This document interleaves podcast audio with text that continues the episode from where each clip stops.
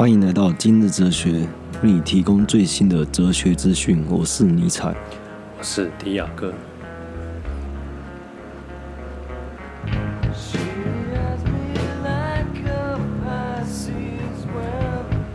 今天我们聊什么？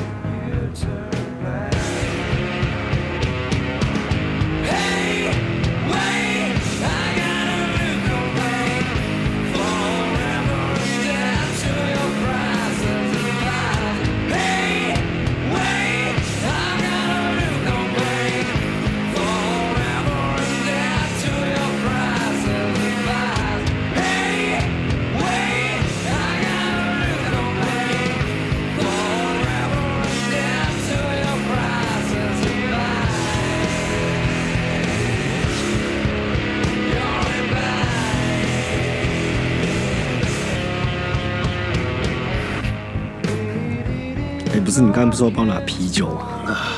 对啊，你忘记了？我问你是不是要冰还是不要喝？一直点头。哦、我问你说你要帮我换换成冰的，这是我第一个意思。嗯，干，那时候你就没跟我理我，你在这边摇头，然后点头。我看谁知道你想干嘛？嗯，我们接下来聊那个最严肃的哲学问题。不先介绍一下我们的新麦克风吗？不用吧？大家听不出来。嗯啊，有差。反正我几乎破产了，就为了这个硬体升级。嗯，但不重要了。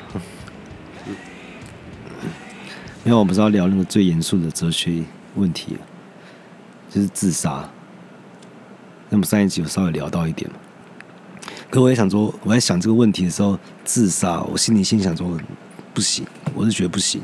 可是我想，为什么不行？我想不到理由，我想不到理由。不能谈这个话题哦。不是不是。为什么人不能自杀？哦，我觉得可以啊。你觉得可以？我觉得自由意识，你自己生死本来就是你自己可以决定的啊。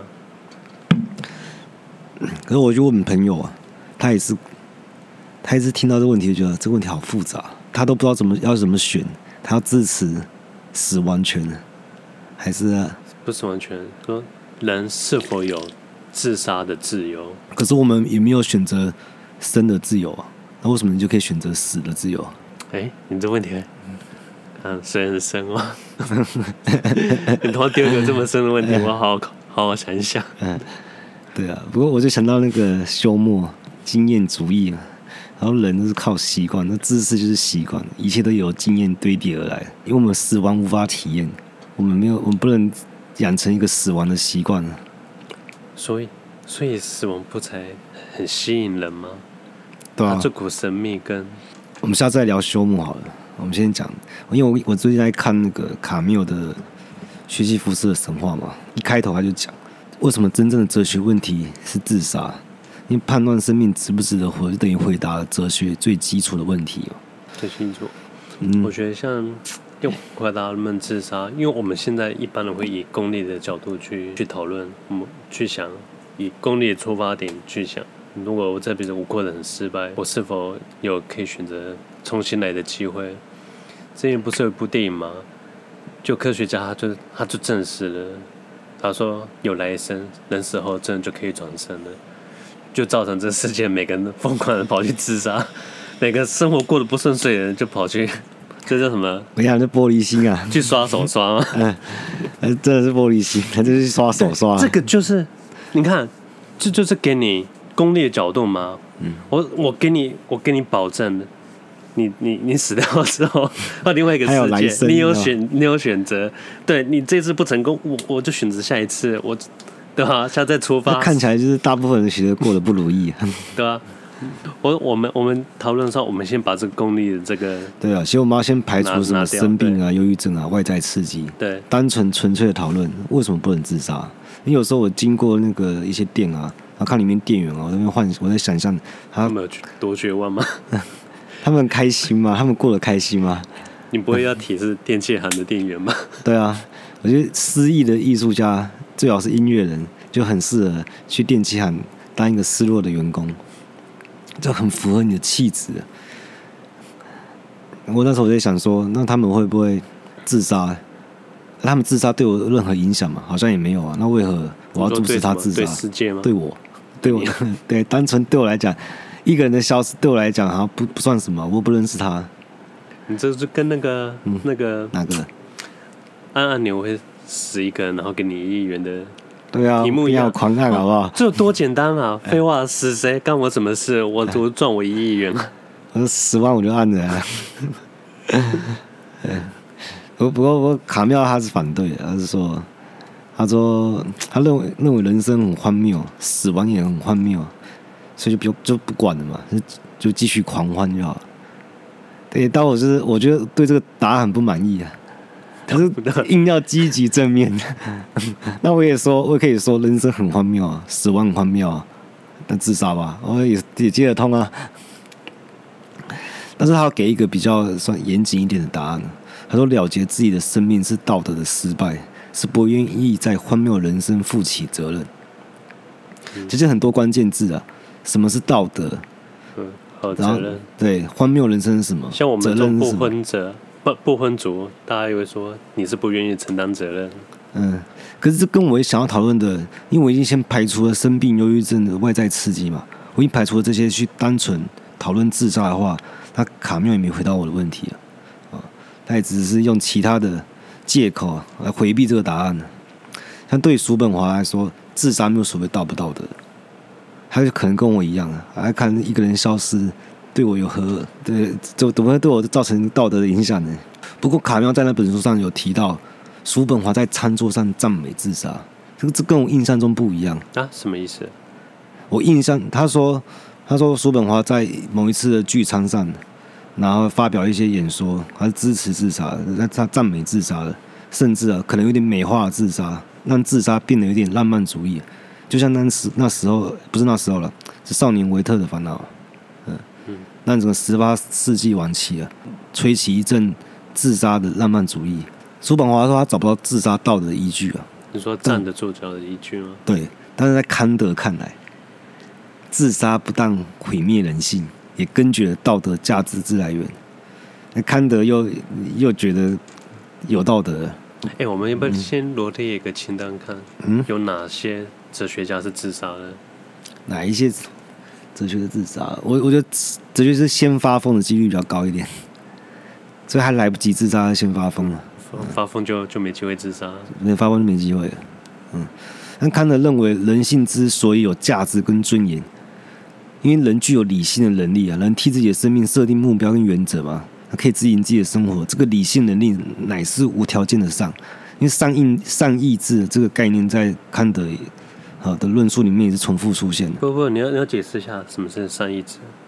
嗯，他说无条件的善就是这件这件事情是好事，它有无条件你不可抵抗它的因素。假设说不自杀是一个善意志的话，它就是无论如何都不能被推翻的，没有任何借口。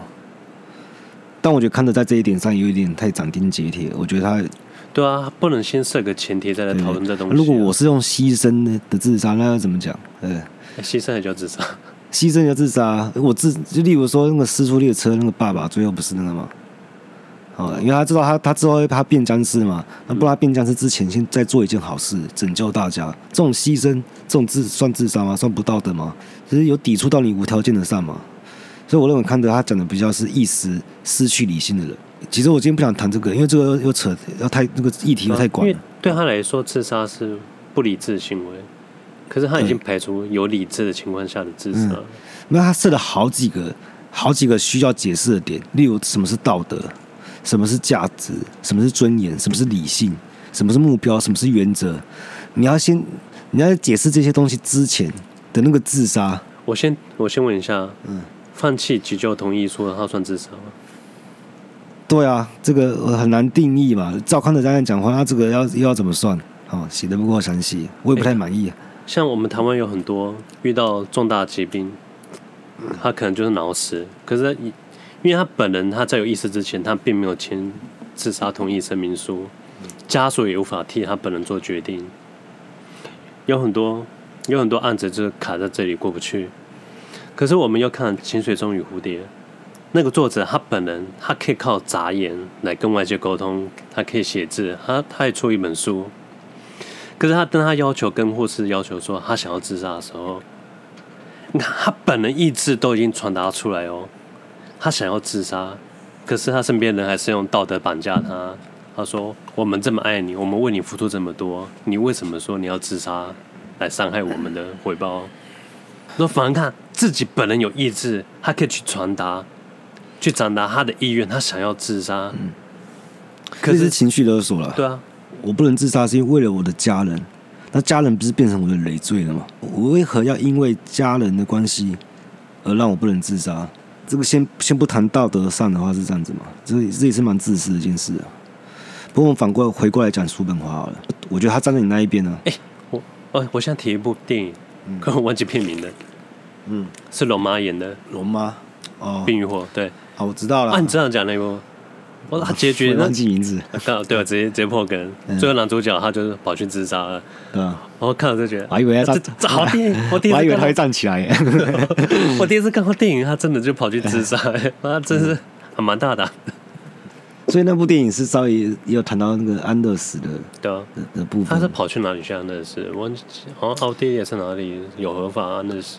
诶，忘记了。可是。这部电影可惜是他完全没有讨论到这个道德自杀道德，应该有吧？我觉得如果因为这个道这个电影是很不值得提起，但一提起就是要提安乐死啊。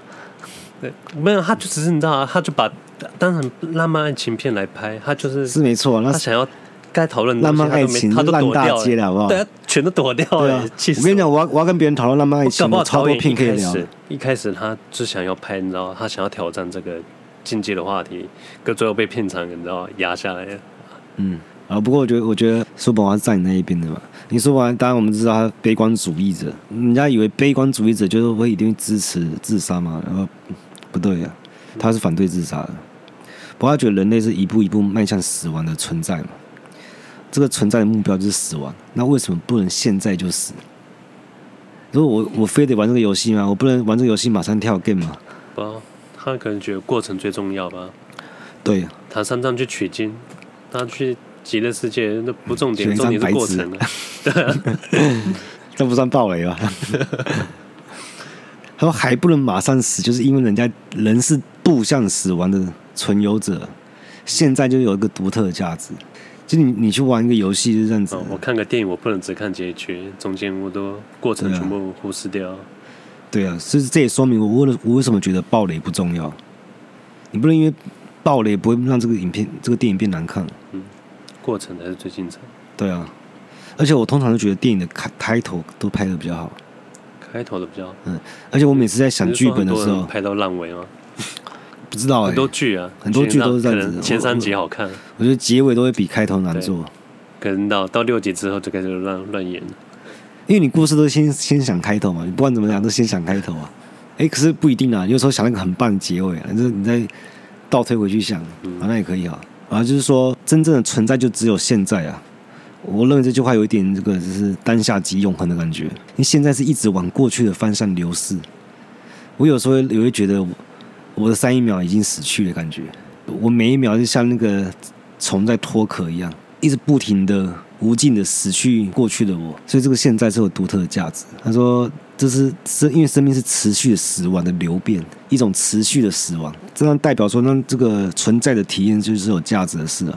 他说，生命是无可避免的痛苦，那这是很符合悲观主义者。但是活着就是要受苦啊。那又是极端的痛苦，潜水中都是极端的痛苦。嗯，应该没有体验的必要了。为什么潜水中会有极端的痛苦？因为他是有智慧的人。为什么？因为叔本华说，说生命的苦作为具有智慧的存有者有关。越有智慧的人，生命就越痛苦。虽然你活得很痛苦，但往好处看，你是有智慧的人。这是什么自我安慰啊？嗯、但我蛮喜欢他这个这个说法。他艺术可以带人到另外一个世界，有短暂逃避痛苦的作用。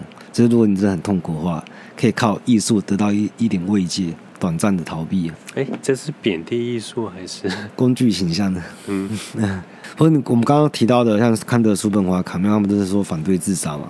因为基本上你现在遇到人也都是反对自杀，我认为。现在应该现在的社会价值观啊，应该不会有允许容许自杀的人存存在。不过我为什么要设这个界？这个限制，因为他们因为他们害怕过了那条界之后，那个秩序就会被扭曲了。我我说个例子好了，假假设我们现在社会价值观是容许自杀的，结果我今天是一位非常杰出的艺术家，但我郁郁不得志。但是因为自杀这个风气是被允许的，嗯、大家会期待你去自杀。那个叫什么？表演艺术家，嗯，行动艺术家，嗯，他们最终的表演一定就是自杀。他的人生谢幕才能当当做他的代表作，也是告别作。对，他在舞台上，舞台上结束自己最后最后的时光。嗯。所以，到底要不要鼓励这种行为？所以我说，制度一定会被扭曲，就是这样子。如果你允许一个风气的时候，也许他一开始是利益是良善的，但是制制度都会被人扭曲啊，这样变成好像我们在鼓励自杀一样。那我宁可不要支持自杀的，因为像奉行斯多哥主义的人。他们都会提到一个概念，生命品质的概念。我们之前提过斯多哥主义吗？有吗？我怎么没印象？斯多格斯多格主义就是比较崇尚崇尚自然的啊，以前都希望欣欣向荣。嗯，但是如果你的人生不再欣欣向荣，你以一切自然不和谐的时候，你让你的存在影响着大自然的话，你就最好赶快消失啊。所以是自杀是 OK 的。这是什么德鲁伊教派？那像那个塞内卡有讲过一句话，有智慧的人想活多久就活多久，而非人活多久就活多久。而有智慧的人总是反思自己生命的质，而非生命的量。而一旦他生命出现很多麻烦，扰乱他的心思，他也许会让自己自由，从生命中解放。你看这个支持自杀也可以弄得非常有诗意啊，也不输叔本华他们，是听了有点想支持他。其实他是一个，他讲了一个很性感的。听起来也是很像，为什么现在讲话听起来很像是帮他的理由，美化他自己的理由啊？嗯，美化自己失败的理由。但是我买单啊，我买单，那美就好。对啊，所以到现在为止，我我觉得我我不知道我支持什么。老实说，像像拉瓦锡，你知道吗？就是一个那个科学家，他想要做一个实验啊。这个这个实验也算是他的告别作，因为他很喜欢实验，所以他跟刽子手就沟通好，跟刽子手说，等我。被斩首之后，你马上来数我的扎眼有几次，然后最后他扎了十一次。他他最后的实验就是用他自己生命来做这个实验，他想知道人死后那个知觉，他神经还可不可以运动？是可以存在多久？没错，我也有类似的遗愿呢。那我之前跟你提过嘛，如果哪一天我出意外，就是我先先走的话。那我我我就体验到死亡之后，我会想尽，如果有办法，我会想尽任何办法回来，给透露一点讯息给你。这样，就我跟我说，外人看起来就像疯掉。嗯，说啊，那个瓢虫啊，但是我弟他回来了，这可怜啊！他 这周这个兄弟自从他弟弟走了之后，他神经变不正常了。那我会变成这个七彩的瓢虫，他都会相信的。对他，他有带很重要讯息要跟我讲，每天捧着瓢虫。可是我在想说，我会这样想，难道别人不会这样想吗？他说一定有人这样想过。然后最有可能是什么事情？就是你死了之后，你就像从梦中醒来一样，然后你所有很重要的承诺，突然都一切都再也不重要了，因为从梦里醒来的嘛。就想到我最近常常做一个梦，那种梦是在太空之中，我在太空舱里面，然后那个太空舱很大很大，里面聚集很多人，感觉像一个移民计划一样。然后我就被派被派负责到太空舱外去维修。这个太空舱，就我在维修太空舱的时候，跟拿工具，我我要移动到另外一个距离，然后我要回到原本我要维修的点的时候，因为我的那个太空衣的装置，就是有一些喷气的装置可以帮助我移动，就我喷不出来，喷不出来，我就不知为何，我的缓缓的一直往下坠，但是是很慢的、很慢的速度往下坠，即使突破大气层，我还是用依然的那个速率在往下坠，我就这样漂浮到了地球。地表上之后，就像那个画风一转，从一个游戏跳到另外一个游戏一样。因为我的主线任务还是在太空上嘛，我想说，我到这个地表上，我就比较随意。我想要抢一部车代步，我就把驾驶给杀了，就像玩游戏一样，我没有很在乎。就我杀了之后，就我发现，好像好像不对劲，这件事是真的，他不能开玩笑。就因为我杀了这个人之后，就跑出更多人来追我，就我又反杀了更多人。就他搞到那个警察也来追我了，我就一直在逃亡，然后中间又犯了很下不同的罪名。我一直在心想说，如果这是梦就好了，因为我本来一开始把它当假的，就它是真的，真的时候我又希望它是假的，因为我犯了太多错误了。我希望在那个梦中有一个方式可以醒来，就自杀的时候，我我当然会义不容辞就跑去做自杀，因为我这个人这个梦的人生这过得太糟了，而且我可能会被关，我会失去这个我的自由跟自主权嘛。在这之前，我不如先自杀。对啊，你这梦中你会选择自杀，也只是我期待想要逃避。对，我期待我会从梦。我那所以说，为什么人家说自杀不能解决问题？我听见放屁，马上全部解决啊。你你全部都解决啊，完全没有你的事啊。你问题就全部丢给别人，如果有问题的话，也是丢给别人。嗯，留给留给家属跟、嗯，对啊，就或是或是被你伤害的人。我是蛮常做到世界末日的的噩梦，可是那时候我都没有，我都没有念头想说这也是梦就好了，拼命做做完全都不会想到。我说人到底要怎样才会在梦中发现自己做梦啊？不管情况再糟。我也很希望它是一场梦，可是我就不会意识到，哎、欸，这不会是一场梦吧？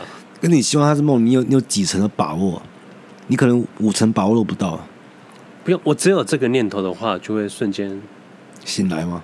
对，嗯，你不会在梦中抱着这个念头，你一有意识之后，这个梦开始瓦解了，就瓦解，嗯，就就开始崩，平衡就已经失衡。这只能代表说，我们在在这个人生，这是个现实啊，其实我们对每件事情还是蛮有把握的。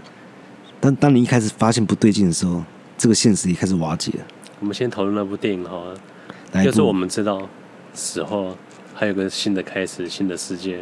嗯，我多数人我相信大家还是会去选择，不要说选择，会更没有压力的去选择自杀这个选项。嗯，我觉得，如我觉得大家都发现有死后的世界这个概念之后，自杀这件事情好像已经没有道德的责任了。也不知道。不止道德，死亡对我们来说还有恐惧。我们对死亡未知的恐惧。哦，对，我们已经消除了恐惧。对，我们消除了之后，我们甚至可以选择。我们对我们来说，选择已经没有困难度了，你知道吗？我觉得那个应该有些公司会推推出快乐自杀的选项。对，帮助你快乐自杀，还不错。对，无痛自杀。嗯，无痛自杀听起来不错。哦，嗯，没有。不，还有那种极乐自杀的，极乐药丸。嗯。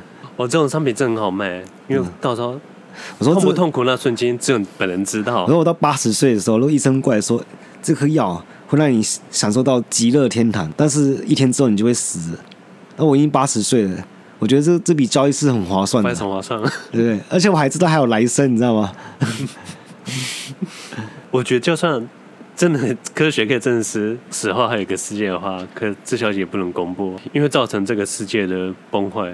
人口结构的的崩坏，你无法去平衡。如果大家都有选择，大家都都自杀，对我们整个金融体系带来的影响太大。我觉得他可能有反映到，为什么政府不鼓励自杀？因为他可能我们现在劳动力还是有有所欠缺啊。如果很多人跑去自杀，可能对整个社会经济啊产产生影响，所以政府不鼓励自杀，有可能这样子。但是如果我们人口过剩的时候，可能政府就会换个态度。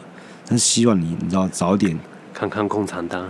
嗯，对啊，当人已经毛泽东说过，哎，七零年代，中国只有六亿人，说死了三亿人，我们还有三亿人，嗯，这些因为世界人口对我们来说只是一种可以可以用的资源资源啊，这而且这资源还很廉价，对，嗯，我们的生命啊，越回活出品质的话，它越有价值，这时候你对生命的自主权就更强了，你就你就不会被容易被牺牲，但是你表现的很没有价值的话啊，太理想化了。我对啊？简单讲就这样子，很多东西都是先靠理想去做，然后遇到问题再去再去改，就这样子而已。不过不过你说那个电影，我想到另外一部《客到荼蘼》，他一直在讲死亡，死亡的哲学。他是依照那个西藏度亡经，可是我其实我觉得他不好看，就是一个迷幻片而已啊。因为他最好看是在前十分钟，他前十分钟是什么？完全都在跑那个片头的那个工作人员名单。他是很震撼，他用的手法很震撼，我几乎整个人就被他定在那边。然后十分钟之后，我从那个震撼中渐渐清醒的时候，发现他是个烂片。但不得不说，他片头真的值得一看。但后面就不用看了。我一开头就说，根本不知道我我要不要支持，我不知道我不要支持的情况下，我是支持还不支持？自由意识，我觉得就有就有选择的权利。我想要知道我的感受，第一个感受，我的第一因，他是支持还是不支持，然后再去为他找理由。我感觉不到，因为我觉得没有任何意义。但是我觉得没有任何意义的时候，自杀好像变得没有那么重要，所以我好像是比较支持拥有死亡权，可以选择自己，可以选择自己自杀，因为我觉得他没有意义啊。他对我这对我造成影响啊！我不想去限制他，但是不是代表我也是一部分支持他？但我觉得我到现在还是没有搞清楚，我到底是支持什么。不过我们从很多的人的人都会发现，他的论述都是基于他的一些理论，他的一些法则。我觉得现在最痛苦是这个话题进阶到好像连讨论空间都没有，所以你一般在在外面也听不到有人会这方面的讨论了。当然死亡，大家。比较避讳，但是他很多可以讨论，包含三理也可以讨论嘛。对，死亡，死亡本身也可以讨论。我们连死刑都争议都这么大，嗯，你说废死这样子，对啊，嗯、我废死都吵不完的，何况是讲到自杀。我是废死这个还是很很基本单纯的问题，嗯，就可以吵成这样子。但我最后还是在强调，因为我们在道德上容许厌世的人自杀离世啊。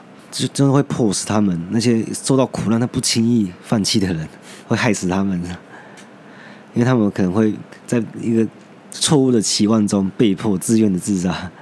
我觉得这个这个蛮危险的。其实，所以在这一点，我们当然可以从安乐死里面看到、嗯、看到一些端倪吗？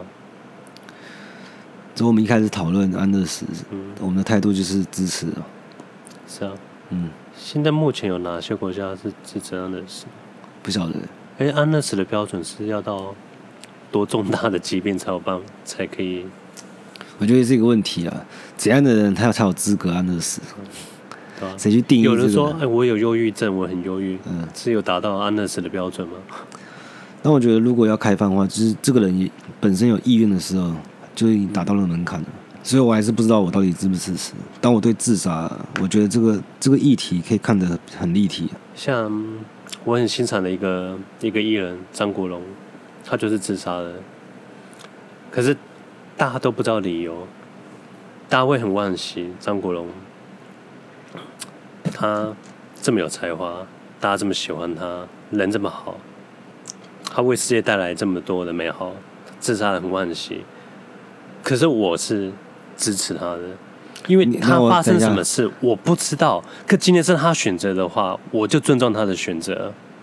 我很爱张国荣，我觉得他的美好还是在影响我们，因为因为他死死死去而离开嘛，他还是在影响着我们。我们从他过去的作品还是可以感受到他他对我们的美好。对啊，嗯。可是我我想说，我很喜欢他，可今天。他他走了，他选择，他做出选择。虽然我不知道原因，可是我就是尊重他的选择。所以你很尊重每个人个体的意愿，自由意识。嗯，我认为这也是这种平等的。想到他就好想哭。嗯嗯嗯，还是会不舍不得。对啊。但是还是很尊重他。对。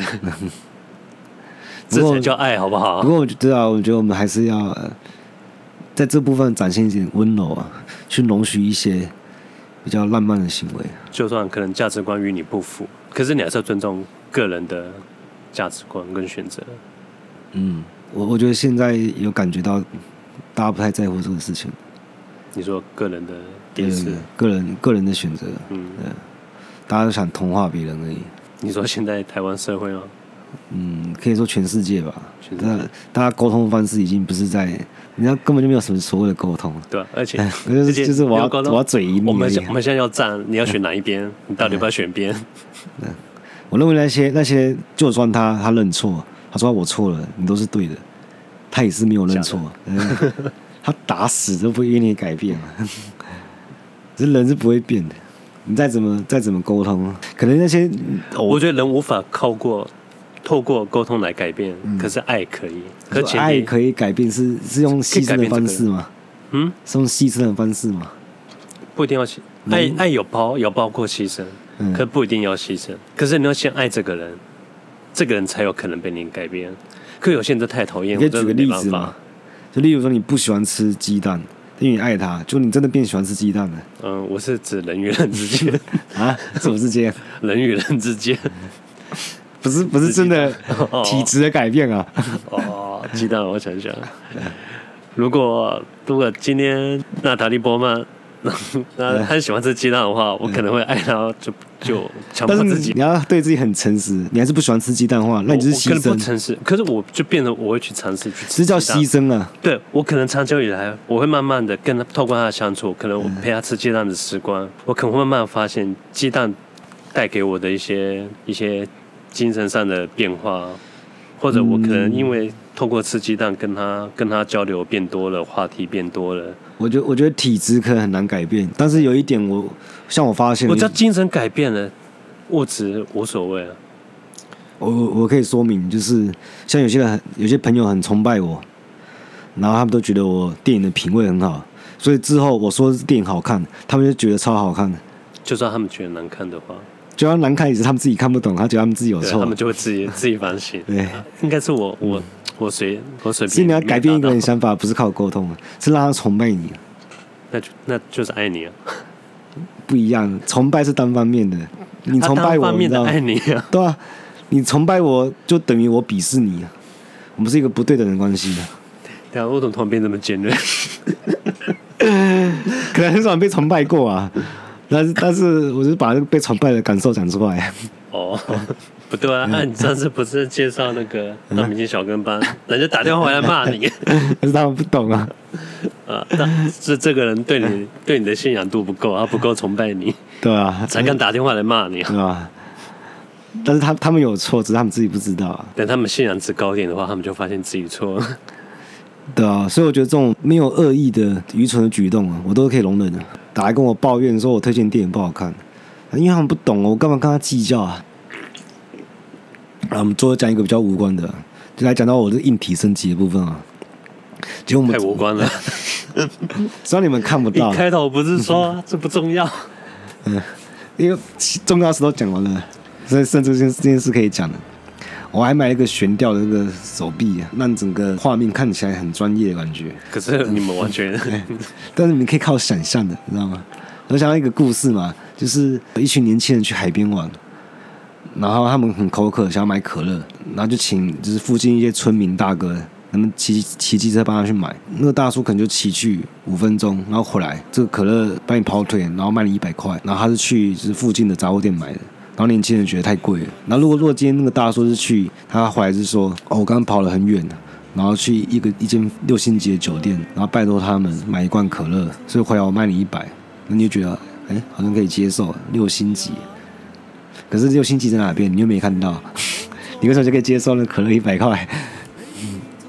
我说 Podcast 是这样，反正没有画面，我们要怎么吹就怎么吹，全凭你们自己的想象。哎、欸，不过不过，就更很像 IG 的那个食物照一样。嗯，重点我煮的好不好吃不重要，我只要画面看起来很漂亮、很好吃就够了。不、欸、不过你们还是应该会感受到音质变好啊。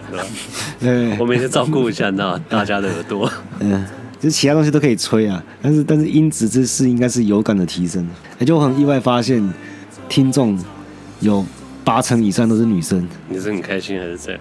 没有啊，我就。我没有开不开心，只是跟我想象的完全不一样而已。我，可是我觉得可能真的是 parkas 的用户里面女生可能居多。不过就这样子吧。好，今天节目先到这边，拜啊。